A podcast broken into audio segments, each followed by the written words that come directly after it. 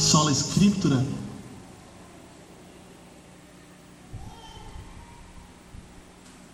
Uh, vamos começar aqui então. Começar a encerrar a nossa mensagem, a nossa série, tá? Nossa série de mensagens nos cinco solas. Eu vou pedir para você abrir sua Bíblia em Romanos, capítulo 11. Abra sua Bíblia em Romanos, capítulo 11. Nós vamos usar a escritura, todo domingo nós utilizamos, nós vamos usá-la hoje novamente. Romanos 11, os últimos três versículos, do 33 ao 36. Ó, igual a luz. e Deus disse: haja luz. Romanos 11, do 33 ao 36. Esse é um, um dos textos mais famosos. É um texto que o Diante do Trono criou, né? Tem aquela música, a Ele Agora. Brincadeira. É, esse texto, Paulo, Paulo está terminando uma sessão teológica das, das mais pesadas, acho que, da Bíblia. Se você diz que entende essa sessão, você é um mentiroso. Você precisa se converter. É impossível quase entender o que Paulo está falando ali. Fala, começa a falar de eleição, depois da eleição, da queda dos judeus, depois da queda dos judeus, Deus vai reinserir os judeus e, e vai chegar à plenitude dos tempos, haverá ressurreição por causa da que os judeus vão começar a se converter a Jesus. E tem um monte de coisa ali que ninguém consegue explicar direito que Paulo está querendo falar. Que não é judeu, aquele que é judeu, mas o judeu, parece a Dilma falando, né? Que o, chegará o tempo da plenitude dos judeus, porque os verdadeiros judeus não são os judeus na carne. Aí tu já não entende mais o que ele está falando. Que, que judeu, Paulo? Enfim, Paulo termina essa sessão é, com uma sessão que na Bíblia, não sei se a de vocês está assim, ela vai estar separada como doxologia. Está assim na de vocês? Não? Não tem essa divisão de vocês? Louvor a Deus, olha aí. Louvor a Deus. Tá bom também. É bonito. Doxologia significa glória, glória a Deus. A arte de glorificar a Deus. Doxa significa louvor, glória, honra, Paulo termina essa sessão de, de Romanos 11 com uma doxologia, um louvor a Deus. Vamos ler juntos aqui, eu quero começar a falar com vocês um pouco sobre isso. Ele diz assim, versículo 33 de Romanos, tá bom?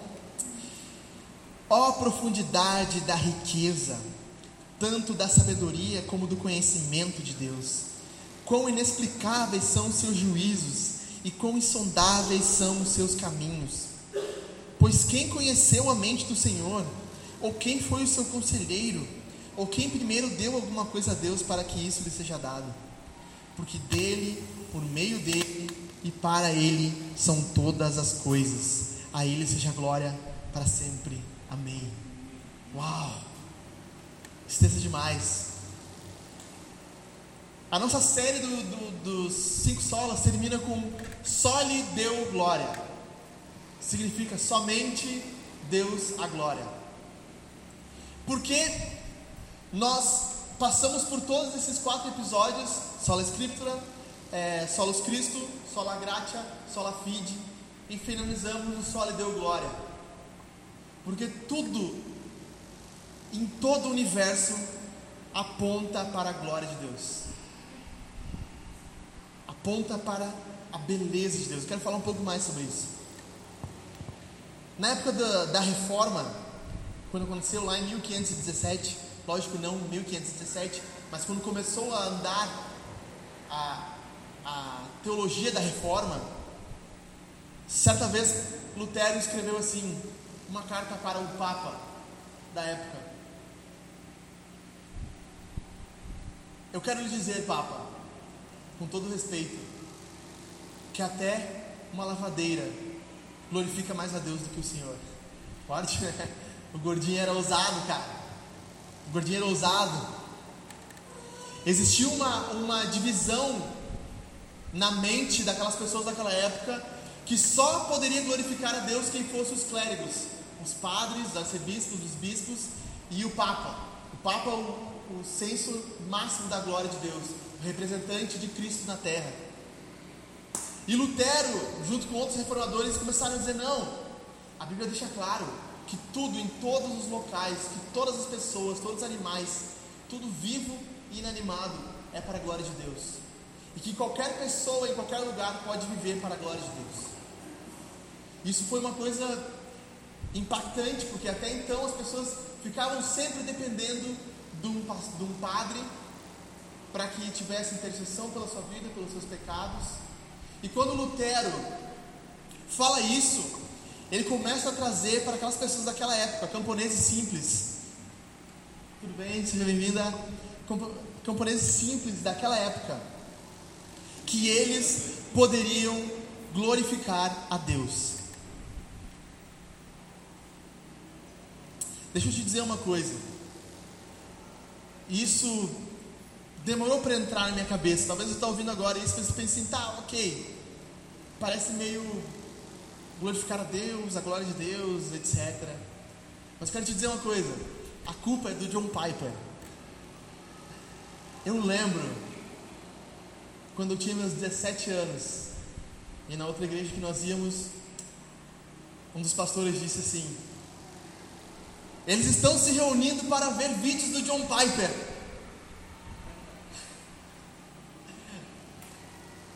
Maldito John Piper. O John Piper, ele mudou a minha, minha visão de como deve ser a vida cristã. O que nós devemos procurar para, para a vida cristã. Porque o John Piper escreveu no, no livro, que é o melhor livro que eu já li até agora, chamado Em Busca de Deus. Que o ser humano tem um anseio pela alegria, pelo propósito, por se sentir. Eu vou, vou tocar como propósito agora, eu quero abrir um pouco mais depois. Mas o ser humano tem um anseio por achar um propósito de vida. E esse propósito, na verdade, é um anseio por felicidade. E o John Piper fala que o propósito do ser humano é glorificar a Deus e se alegrar enquanto ele glorifica a Deus. Claro que ele não inventou isso, ele copiou de outros caras, ele copiou da própria Escritura, a gente vai ver isso. Mas o catecismo de Westminster, o catecismo menor, diz qual é o fim principal e supremo do homem, qual é o propósito maior do homem. Essa é a primeira pergunta do catecismo. Você abre o catecismo, Raul, a primeira pergunta é assim: qual é o fim supremo e principal do homem? Resposta: glorificar a Deus e se alegrar nele para todo sempre. Aí o John Piper falou: não, glorificar a Deus e se alegrar, parece que são coisas separadas. E aí ele mudou: glorificar a Deus enquanto se alegra nele para todo sempre. A verdade é que a vida cristã e tudo no mundo é direcionado para a glória de Deus. Deveria ser. Deveria ser. Mas assim como naquela época a glória estava separada das pessoas, estava presa dentro da igreja católica, e os camponeses comuns não podiam, não podiam glorificar a Deus, eles dependiam da igreja para glorificar a Deus. Assim, hoje, na nossa mente, a glória de Deus é algo separado, que nós não temos como tocar, não temos como vivê-la, vivenciá-la. Só lhe deu glória significa que somente a Deus deve ser a fama. Mude a glória, mude a palavra glória pela palavra fama. A palavra glória significa peso, é, valor. Quando Deus fala da sua glória, Deus está falando da fama dele, daquilo que as pessoas enxergam sobre ele. Quando nós falamos somente Deus a glória, nós estamos dizendo somente a fama a Deus. Mas nós vivemos num mundo em que eles não dizem só lhe deu glória, eles dizem sola minha glória. Somente a minha glória. Há uma busca incessante por glória. Um, um dos discursos mais importantes da história dizia assim: para os soldados diante da guerra, para a morte ou para a glória. Assim eles motivavam: vocês vão ficar marcados. Alexandre o Grande disse para o seu exército: avancemos à Índia para a nossa morte ou para a glória para que nós morramos no campo de batalha, esmagados pelos elefantes, ou para a glória do império grego. A busca pela glória está no coração dos homens. Nabucodonosor, um dos maiores imperadores, ele queria que o seu império fosse a glória do mundo, fosse visto por todos como o maior de todos os impérios. Nós, talvez não queremos construir um império, mas nós queremos construir algo para nós, para sermos lembrados, para sermos vistos, para sermos marcados, para ficarmos na história, para que as pessoas lembrem do que nós fizemos. Ah, não, mas eu não, eu não penso isso. Talvez você não pense conscientemente, mas o seu coração pensa nisso. O seu coração pensa nisso. Sempre falo Breaking Bad, seu Walter White, a série Breaking Bad. Ele começa a produzir droga, metanfetamina não, cristal, né? Metanfetamina, acho que é. E ele diz que aquilo ali é para a família dele, que ele queria deixar um dinheiro para a família dele, estava com câncer terminal no pulmão. Na quinta temporada ele diz: Eu fiz isso para a minha glória, eu fiz isso para o meu nome, eu queria que eles dissessem que eu era o maior de todos. Talvez no seu coração hoje você pense nisso. Talvez no seu coração você tenha uma busca por ser o melhor, não para simplesmente ser o melhor que você pode, mas para ser melhor que os outros. Como diz o Cristiano Ronaldo, eu sou o melhor. Se eu não pensar assim, a busca dele por ser o melhor não é para ser o melhor esportista, mas para ser lembrado como o melhor de todos. Há um anseio no coração dos homens que façam que eles queiram deixar uma marca.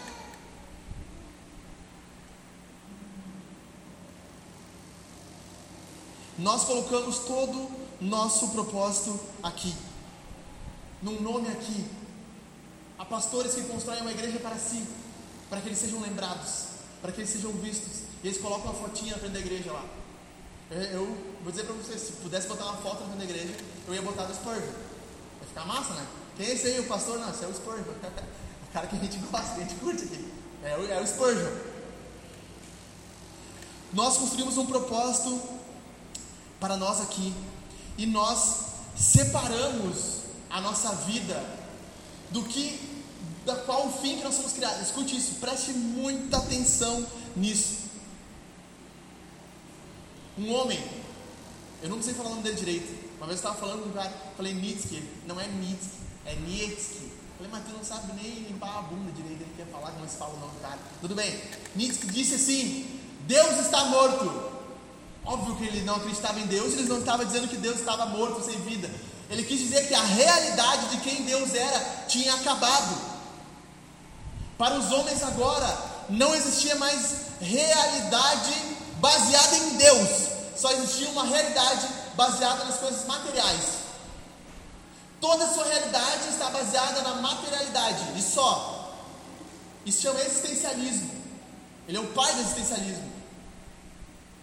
Tudo que existe é o que dá sentido à sua vida. E o que nós não podemos mensurar, nós não podemos medir, não faz sentido. Por isso que Deus está morto. E ele excluiu a realidade do propósito de Deus, da verdade de Deus, da vida dos homens.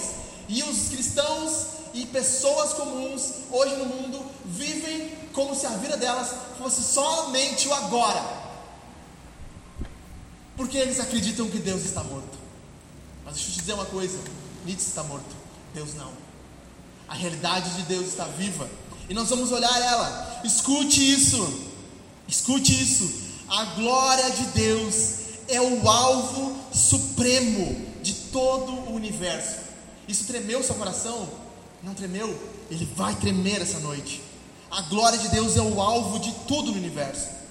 Nós, como igreja reformada, nós dizemos: só lhe deu glória nós somos um povo que declara somente a Deus a glória. Isso quer dizer que nós vivemos a nossa vida direcionada para que Deus seja glorificado. Nós buscamos obedecer a Deus para que Deus seja glorificado. Nós buscamos amar a Deus para que Deus seja glorificado. Mas nós colocamos isso como, como uma espécie de legalismo. Escuta aqui, imagina chegar para tua esposa. Jô, Gabi, eu, eu te amo porque Deus manda eu te amar. Aí ela dizia, tá, tá bom, mas É um tipo de amor que assim, é uma obrigação então fazer isso, né? Deus pede que os homens glorifiquem Ele, não porque somente é uma obrigação, mas porque Ele entende que todo deleite está nele. Glorificar a Deus é viver de uma forma que nós possamos experimentar aquilo que Ele experimenta. Eu quero que você entenda isso. Deus, Ele é autoexistente, Ele sempre existiu. E Ele existiu na pessoa do Pai e do Filho e do Espírito Santo. Na eternidade, o Filho apontava para o Pai, trazendo a fama para o Pai. O Pai apontava para o Filho, trazendo a fama para o Filho. E o Espírito apontava para eles, dizendo: fama, a glória seja de vocês. Nesse vínculo, há uma coisa que muitas vezes nós não percebemos: há extrema alegria e prazer. Deus disse: Este é o meu filho amado, em quem eu me alegro. Há uma alegria na Trindade, os teólogos chamam isso de pericorese, a dança da Trindade. Há uma fluência na Trindade onde a glória, amor, alegria, prazer entre os três ali sendo um só. E Jesus é a ponta que chama os homens para experimentarem esse espaço da glória de Deus. Em Jesus nós somos convidados a se alegrar e experimentar o prazer de Deus, não o prazer de uma vida comum, mas um prazer de Deus. Deus nos chama em Jesus para que nós experimentemos Ele. Provai e vede que o Senhor é bom. O Salmo diz. Compraza-te de Deus e Ele satisfará os desejos do teu coração. Se alegre em Deus, tenha gozo em Deus e Ele satisfará os desejos do teu coração. A Bíblia está repleta de afirmações de alegria, de, de, de exultação, chamando os homens a se alegrarem em Deus. Deus é como um homem milionário que olha um mundo caótico e olha uma cidade devastada por pessoas que não têm alimento. E ele diz para aquelas pessoas: Ei, eu faço um convite a vocês. Venham até a minha casa, sentem-se na minha mesa, banqueteiem com a minha comida, comam a minha comida, experimentem o meu alimento. Venham até mim, homens, famintos, desejosos de propósito e vida e de alimento, pois eu tenho um banquete em minha mesa. O que Deus está dizendo? Que há prazer, há alegria, há gozo em viver para Ele. Você pode sentir isso. Talvez você não sinta isso. Talvez você não sinta isso. Mas eu quero que você seja impactado pelo que Paulo fala. Eu vou ler esse texto para você. Olha só isso aqui. Aguardo ansiosamente, há um desejo. Aguardo ansiosamente. Nós compramos um livro, nós estávamos aguardando ansiosamente ele chegar, né? Essa semana. Tava para a semana que vem, chegou ontem um livro na Amazon. A Amazon não tem, né? Eu aguardo ansiosamente Filipenses capítulo 1 e espero que em nada serei envergonhado. Pelo contrário, com toda a determinação de sempre, também Cristo agora será engrandecido glorificado em meu corpo, quer pela vida, quer pela morte. Agora escute isso, cara. Escute isso. Porque para mim, o viver é Cristo e o morrer é lucro. Hoje de manhã, a Mandinha, depois do culto, falou assim: Deus podia voltar hoje. Jesus podia voltar hoje. A gente falou: é verdade, Jesus podia voltar hoje. Talvez quando a gente fala assim, Jesus poderia voltar hoje, você pensa: ah, não, mas tinha tantas coisas que eu queria conquistar. Tem tantas coisas que eu queria fazer. Você não está olhando com os olhos certos. Paulo está dizendo uma coisa radical aqui. Eu prefiro morrer, eu prefiro que acabe tudo. A esperança de uma vida melhor, de riquezas, de dinheiro, de família, de filhos. Eu prefiro que acabe tudo. Eu prefiro hoje cair morto no chão para estar com Cristo. Há um prazer maior do que Paulo podia ter na comida. Pensa na melhor comida, na melhor música, no melhor filme, no melhor teatro. Paulo diz: Isso aqui é lixo. Isso aqui não é nada, porque eu prefiro Cristo, eu prefiro o que Cristo pode oferecer. Nada no mundo se compara a Jesus. A glória que Jesus tem, a fama que Jesus tem, é superior à morte, é superior a tudo que nós possamos conquistar. A nossa mente não consegue imaginar isso, não consegue pensar nisso. Nós estamos tão secularizados, tão mundanos. Ser mundano não é você ouvir música do mundo. Ser mundano não é você ter tatuagem com o ali. Cara também tem aqui, mas não fala. Ser mundano não é você ter um trabalho. Ser mundano é você ter uma mente que pensa somente no hoje. Olha o que Jesus vai ensinar aqui. Lucas 12. E Jesus lhes contou ainda uma parábola dizendo: Isso aqui é demais, cara. O campo de um homem rico produziu em abundância. E ele começou a pensar: O que farei? Pois não tenho onde armazenar a minha colheita. Até que ele disse: Já sei. Destruirei os meus celeiros, construirei outros maiores, e aí armazenarei tudo o que produzi e todos os meus bens. Então eu direi à minha alma: Ah, você tem um depósito de muitos bens para muitos anos. Agora descanse, coma, beba, aproveite a vida, se case, tenha filhos, construa uma carreira, faça uma empresa, lance um curso. Ah, você tem tudo agora. Você conseguiu. Mas Deus lhes disse: louco. Percebe isso? Na verdade, tem, um, tem uma exclamação: é Deus dizendo assim: louco! Essa noite lhe pedirão a alma. E a ideia aqui no grego é: foi-lhe emprestada uma alma e ela vai ser tomada de volta. Essa noite lhe pedirão a sua alma. E o que você tem preparado para, para quem será a sua alma? Assim é tolo o que, o que ajunta tesouros para si mesmo, mas não é rico para com Deus. Deus está dizendo que há uma tolice reservada para aqueles que vivem a vida pensando só no agora. Ele é tolo, ele é burro, Deus está dizendo isso. Não sou eu quem está dizendo isso, é Deus que está dizendo isso. Quando nós pensamos que toda a nossa vida está resumida em viver o aqui e agora, em ser feliz hoje, como Paulo disse, se, se Jesus não ressuscitou, nós somos os homens mais dignos de pena. Então vamos fazer o que? Vamos comer e vamos beber, porque amanhã nós vamos morrer. Paulo está dizendo: uma vida que pensa só no hoje, só no amanhã, só no que temos aqui agora, é uma vida digna de pena, idiota, medíocre, miserável. Como ser um mundano vivendo para si mesmo, buscando para si mesmo bens, buscando para si mesmo conforto, buscando para si mesmo riquezas e não ajuntando para com Deus tesouros no céu. Jesus faz o contraste. O tolo é quem busca riquezas para si mesmo.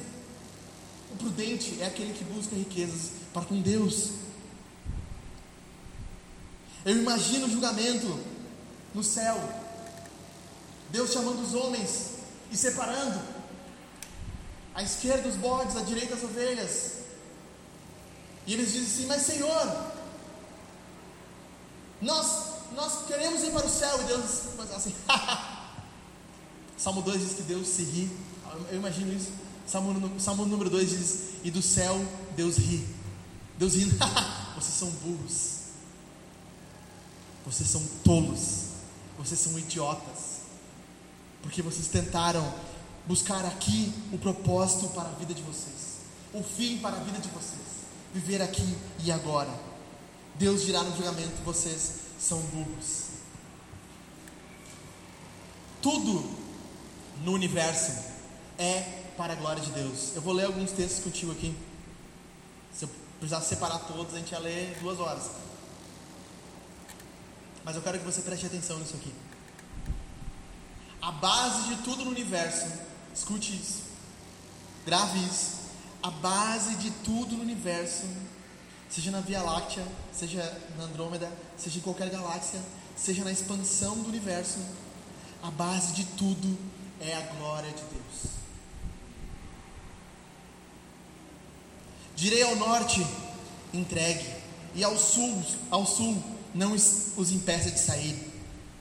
Tragam os meus filhos de longe e as minhas filhas do confim da terra, todos os que são chamados pelo meu nome e os que criei para minha glória.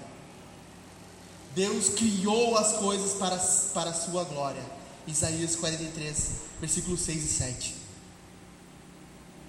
A criação aponta para a glória de Deus. Nós fomos criados para glorificar a Deus. Todo ser humano, toda a carne foi criada para glorificar a Deus. Isaías diz: Minha a glória, e eu não divido com ninguém. A eleição que os calvinistas adoram, eles gostam de falar sobre a eleição.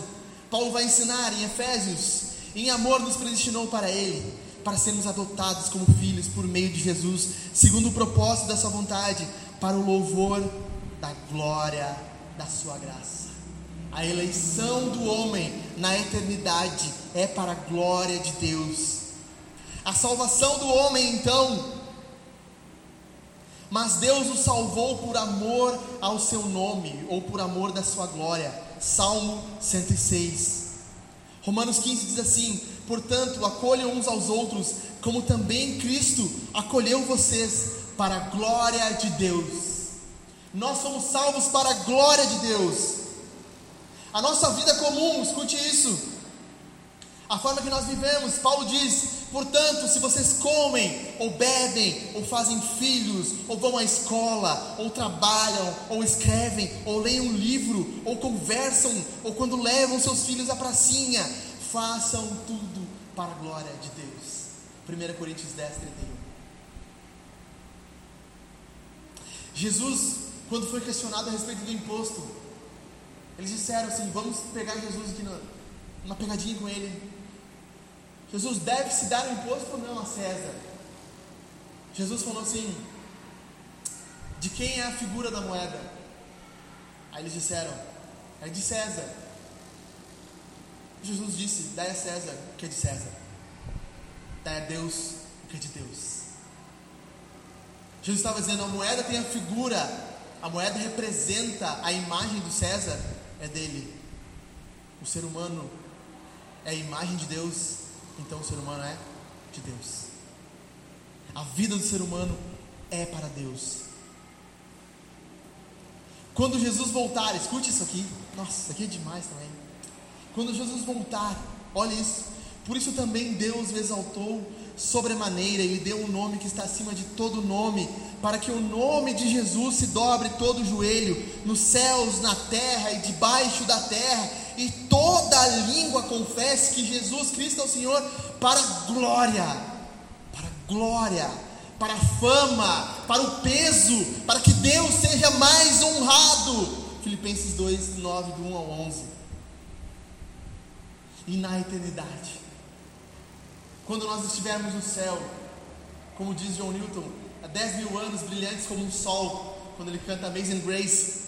Olha isso, Apocalipse 5 vai dizer assim: Então eu ouvi que toda criatura, no céu e na terra, toda criatura, um passarinho e um esquilo, uma águia e um cachorro, debaixo da terra as minhocas, os vermes, as bactérias, e, no, e sobre o mar, e tudo que neles há, os peixes, as baleias, os tubarões, os peixes que estão mais no profundo abismo do mar, tudo que neles há, eles estavam dizendo. O que eles estavam dizendo? João está vendo aqui uma visão onde tudo no universo inteiro canta para Deus, e eles estão dizendo: aquele que está sentado no trono e ao Cordeiro, seja o louvor, a honra, a glória e o domínio para todos sempre. Nós fomos criados para algo maior. Você não foi criado para trabalhar, ter filhos, netos, morrer, construir um império, talvez construir alguma coisa. Você não foi criado para isso. Você foi criado para glorificar a Deus e se alegrar nele para todo sempre. Para todo sempre. Deus nos criou para isso. Como nós podemos viver nisso? Como nós podemos aprender a glorificar a Deus? Como nós, seres humanos, podemos glorificar a Deus? Escute isso aqui, preste muita atenção. Paulo diz: Pois todos pecaram e se afastaram da glória de Deus. Você e eu, em pecado, não podemos glorificar a Deus. O ser humano foi criado para a glória de Deus e vive de forma contínua, distante do propósito que ele foi criado. Não importa o que ele faça, o coração dele está ansiando por algo para que ele possa glorificar, mas ele não consegue. O salmista diz: Assim como a corça anseia pelas águas, o meu coração anseia por ti. O salmista tinha um desejo por Deus.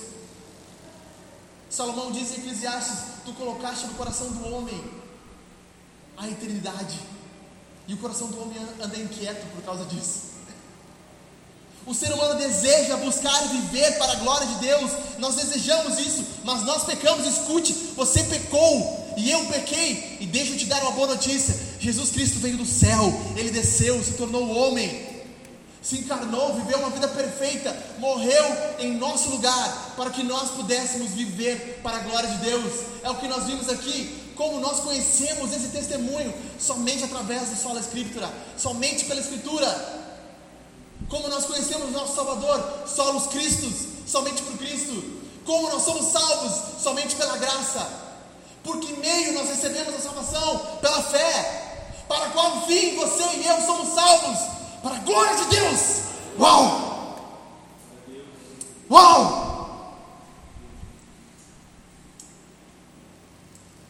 Eu quero finalizar para as aplicações aqui. Eu quero ler essa frase do C.S. Lewis que é, está no livro Em Busca de Deus. E é do livro O Peso da Glória.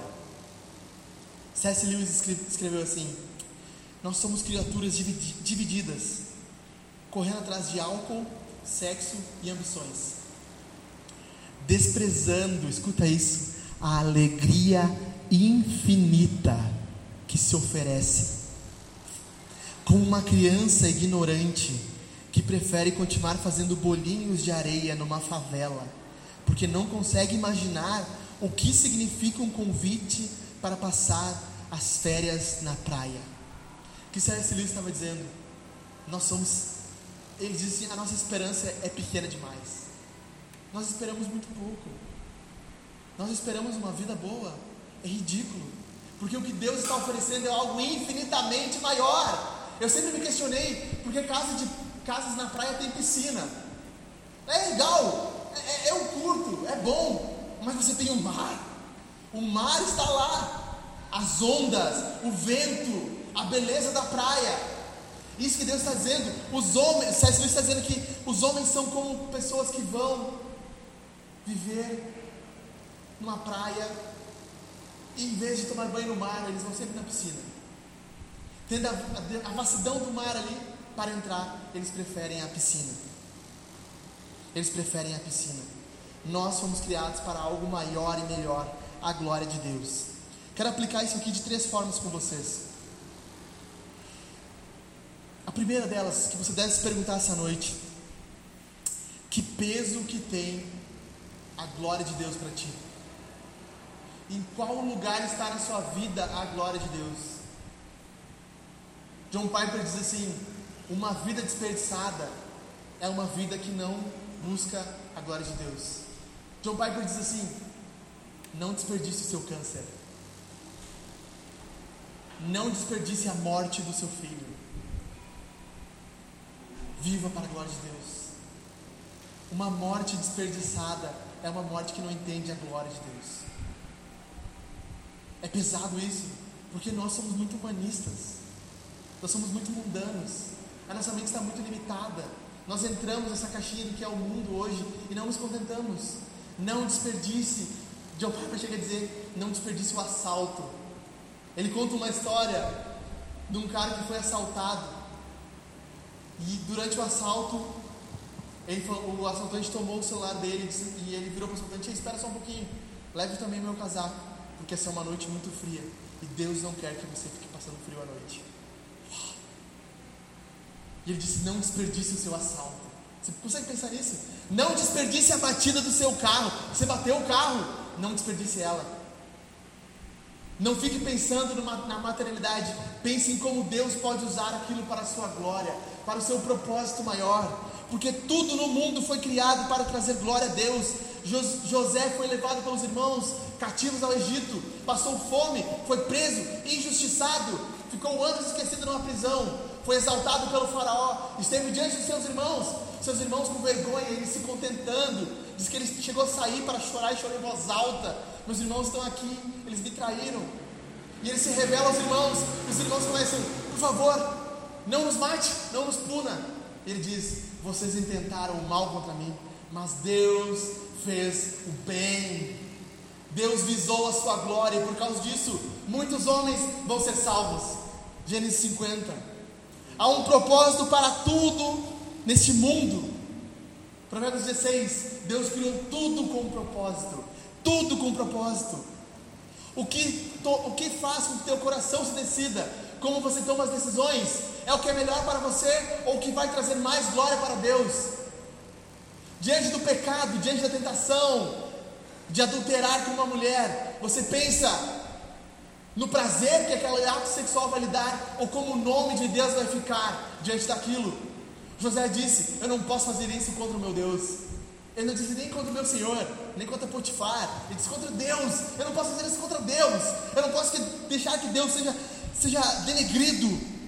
O que move o teu coração, qual é o anseio da sua alma mais profundo, o que te faz levantar de manhã, o que te fez vir, vir hoje a um culto, no dia 31 de outubro de 2021, e esse é o único dia 31 de outubro de 2021 que vai existir, porque você está aqui hoje.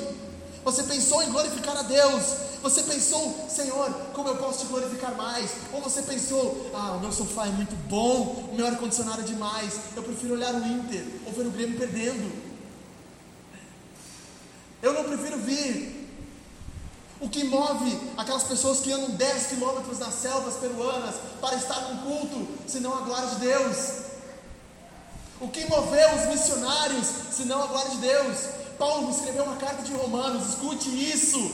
Paulo escreveu a carta de Romanos, dizendo assim: Eu preciso ir para a Espanha, porque os gentios têm que glorificar a Deus, como está escrito. Por causa do teu nome, os gentios glorificam a Deus.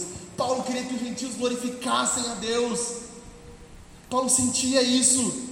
O que mexe com os teus sentimentos, o que mexe com o teu coração, diante da morte, diante do luto, diante da dor, diante da pobreza, o que o teu coração anseia o que ele deseja, o que ele busca.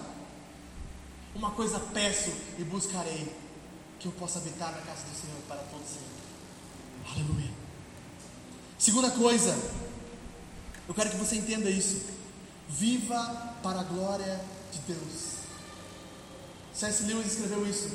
Tudo, ou tudo é eterno, ou tudo que fazemos é eterno, ou tudo que fazemos é eternamente inútil. Cara demais, meu. Entendeu isso? Ou tudo que fazemos tem um peso eterno, ou tudo que fazemos é eternamente inútil.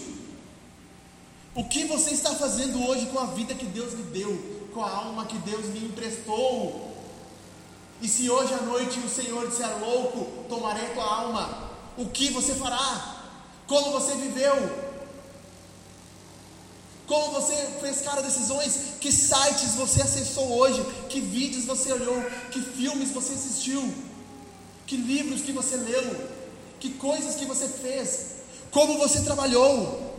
Como você foi um homem dentro da sua casa? Como um marido pode glorificar a Deus? Buscando amar a sua esposa, honrar ela, ensiná-la a viver dentro do lar Douglas Wilson diz uma coisa sensacional. Falei para Jacques essa semana, terminei de ler o livro dele. Como homens, nós temos o dever de dizer para nossas esposas que a pilha de roupa suja para lavar precisa ser algo feito para a glória de Deus. Imagina isso. A tua esposa, ah, mas tem um monte de roupa para lavar. Eu sei, meu bem, mas Deus está te dando a oportunidade de glorificar Ele. Deus quer que você glorifique Ele. Se você é uma esposa, ame o seu marido, respeite ele.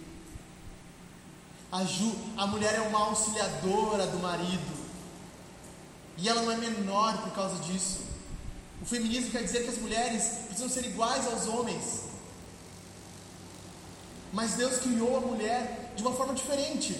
E deu o um nome para ela de auxiliadora. Ah, mas isso é ruim, diz a mulher com a franjinha aqui em cima. Isso aqui é ruim. Cabelo pintado e a franjinha aqui em cima. Ah, isso é ruim, isso aí integrina a mulher. A mesma palavra para auxiliador que Deus usa para a mulher é a mesma palavra que Deus usa para o Espírito Santo. A mesma palavra. A mesma palavra. Deus, Espírito Santo, é o nosso auxiliador. E a nossa esposa é o Espírito Santo. Por isso que ela fica toda hora, meu bem, está fazendo isso errado. Começa a mudar. E a mulher tem esse papel de ver. O Hernandes Dias Lopes diz isso. A mulher ela consegue perceber mais rápido que a coisa não está boa. A mãe de Jesus diz para ele: acabou o vinho. Ninguém tinha percebido ainda, só ela. Às vezes a mulher tem aquela visão que ninguém viu. Ó, meu bem, isso vai acontecer se tu não mudar. 99% das vezes a minha mulher está certa. 1% eu estou errado. Como a dona de casa pode glorificar a Deus? Limpe a sua casa com alegria e louvor. Glorifique a Deus por cada passada de pano, por cada derramar de produto químico dentro de um balde, por cada oportunidade de ter uma casa para servir ao Senhor com seus dons e sua força. Como nós trabalhadores podemos viver para a glória de Deus? O trabalho precisa ser para a glória de Deus. Tito 2 diz o seguinte: que os trabalhadores, os servos, precisam ser submissos aos seus senhores, não respondões, trabalhando com toda dignidade, para que a doutrina não seja difamada. Paulo diz que o trabalho é um ponto crucial para, para difamar a doutrina de Deus, para que o evangelho não seja difamado. Talvez nós podemos mudar aqui para que a glória de Deus seja difamada.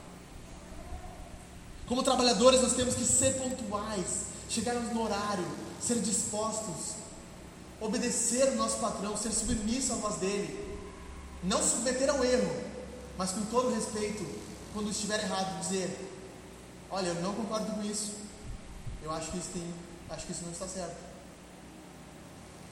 Paulo nos dá, nos ensina como fazer isso, como pais podem viver para a glória de Deus. Ensinem os seus filhos sobre o Evangelho todo dia. Estudem. Nós estudamos para tudo. Nós estudamos para entrar no Facebook, para criar o Instagram. Nós estudamos na escola durante vários anos a fórmula de Bhaskara, que você nem lembra mais. Mas nós não estudamos para ser pais. Nós criamos os nossos filhos para que eles sejam médicos, advogados, doutores, psicólogos, pastores não. Mas nós não criamos nossos filhos para encarar a Deus. Nós falhamos nisso. Pais, sentem com seus filhos, amem os seus filhos. Paulo diz: pais, não irritem os seus filhos. Como não se irrita o filho? Não ponha peso sobre ele. Não faça que ele tropece. Não ponha demasiada força sobre ele. Ensine ele o correto. Como nós podemos viver para a glória de Deus na igreja que nós estamos hoje. Sirva a Jesus de todo o coração. Cante com todas as forças. Proclame o Evangelho. Olhe para o seu irmão e diga: Eu te amo. Eu vou lutar por você. Nós somos um corpo. Nós estamos aqui para a glória de Deus. Abra sua Bíblia, leia ela. Viva como um cristão deve viver. Terceira coisa, culpa do John Piper também, tá? Já digo isso. Terceira coisa, só existe missão porque não, porque não existe adoração. Ah, isso aqui, isso aqui é brincadeira. Paulo está dizendo só existe missionários no mundo hoje porque as pessoas não estão glorificando a Deus ainda. Por isso que Paulo queria ir para a Espanha, porque ele queria que os gentios glorificassem a Deus. Por isso que Jesus nos salvou para a glória de Deus. Só lhe deu glória a entender que nós estamos em missão, missão, missão. Você e eu estamos em missão. E nós não precisamos trocar de CEP para ser um missionário. Nós precisamos tocar a campainha do vizinho. Nós precisamos varrer a nossa rua. Nós precisamos olhar para as pessoas do nosso lado, servi-las. Perguntaram para mim na caixinha de perguntas do Instagram. Uma menina uma criança de 13 anos se diz homossexual, o que a igreja pode fazer? Se ela é cristã, converse com os pais, algo de errado. Mas se ela não é cristã, sirva ela. Vocês não sabem quantas pessoas me responderam no inbox, falando eu nunca tinha lido isso. Nós precisamos servir aos, aos homossexuais. Precisamos auxiliar aqueles que estão em situação de debilidade, à beira da sociedade. Precisamos ser um suporte para essas pessoas, para os órfãos. Por isso que nós queremos fazer um projeto social. Nós queremos auxiliar crianças que não que têm dificuldade na alfabetização. Pais precisam ser auxiliados nisso. Nós queremos amar as pessoas. Nós estamos em missão. Nós somos uma igreja missional, engajada na missão de Deus. Escute isso. A pior coisa que dizem sobre os calvinistas é que eles não são missionários. Isso é a maior mentira de todas. João Calvino enviou missionários para o Brasil. João Calvino enviou missionários para o Brasil. No Rio de Janeiro havia missionários calvinistas que foram assassinados pelos portugueses porque eles eram reformados e não católicos. A Confissão da Guanabara, de Guanabara, acho que é de 1536, é a primeira confissão de fé brasileira, escrito por índios e por missionários franceses, vindo lá de Genebra. Calvino mandou missionários. David Brainerd era um missionário calvinista que ardia por salvar os índios. Certa noite ele estava no meio da mata e viu os índios no seu culto tribal e ele disse: Eu orei durante seis horas até que a neve se derretesse em água e dizendo: Senhor, salve esses peles vermelhas, salve esses peles vermelhas. David Brand avançou até os índios e morreu com seus 29 anos de tuberculose, deitado numa cama, na cama de Jonathan Edwards. David Brand namorava ou estava para casar, corteava a filha de Jonathan Edwards, uma das suas 13 filhas. Jonathan Edwards, depois que, que Brand morreu, ele disse: Eu vou para os índios, eu vou completar isso. Um dos maiores pensadores cristãos, calvinista, até o osso, até o fiozinho de cabelo branco dele era calvinista.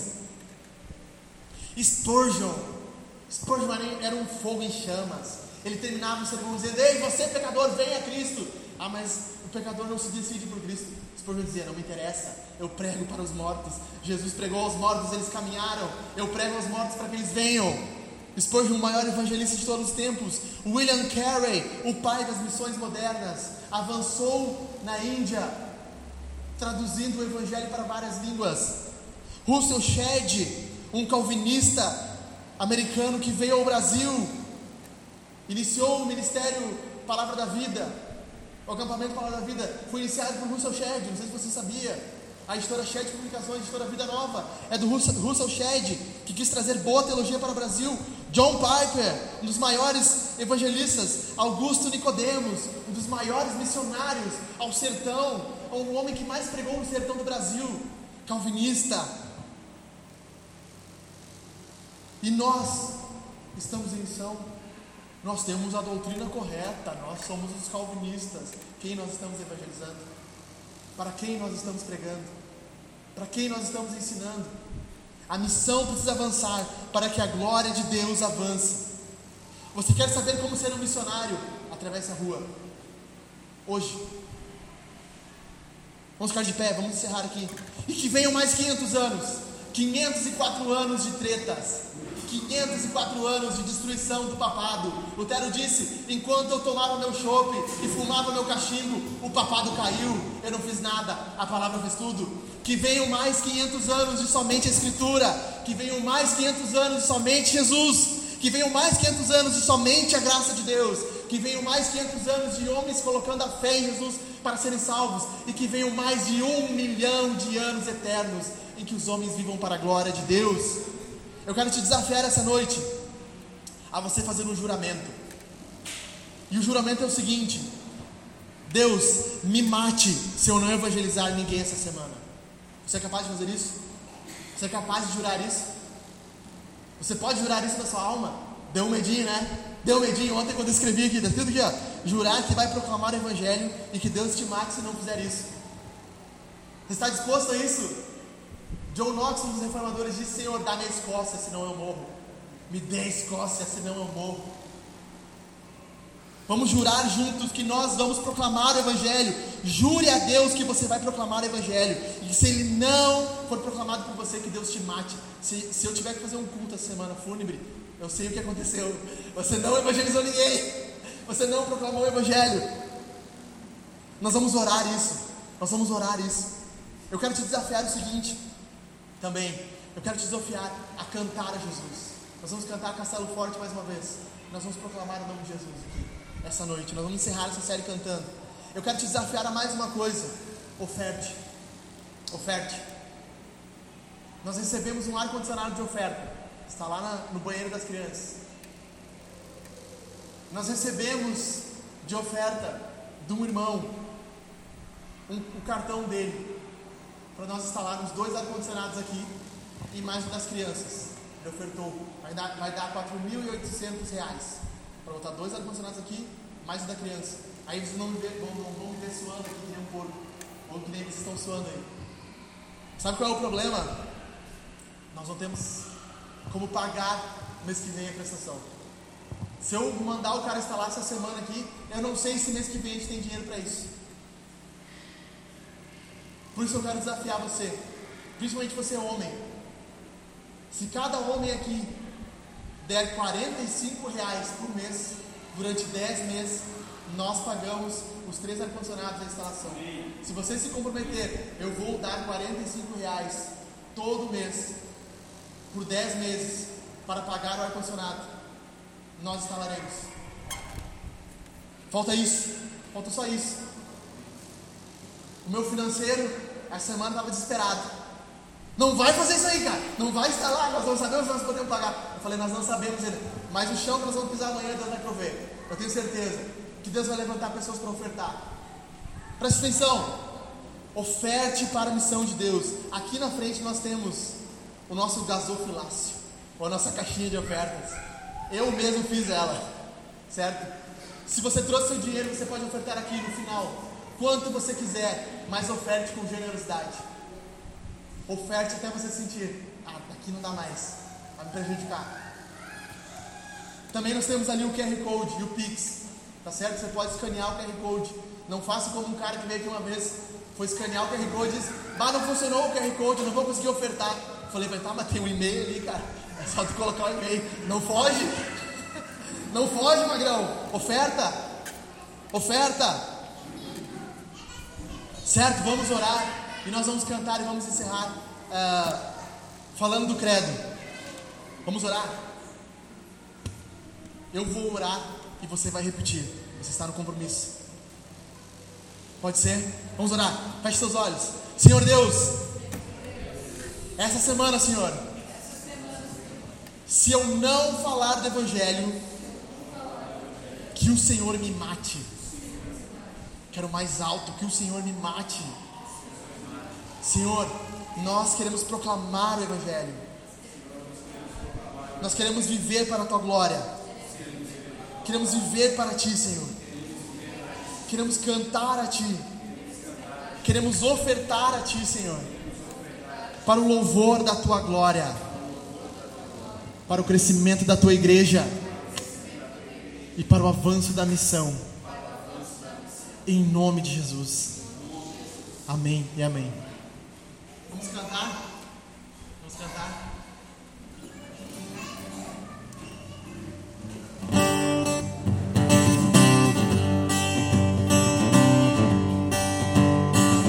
Cantar com força, né?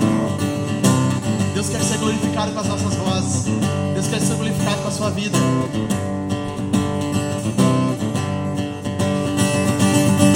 Castelo forte é o nosso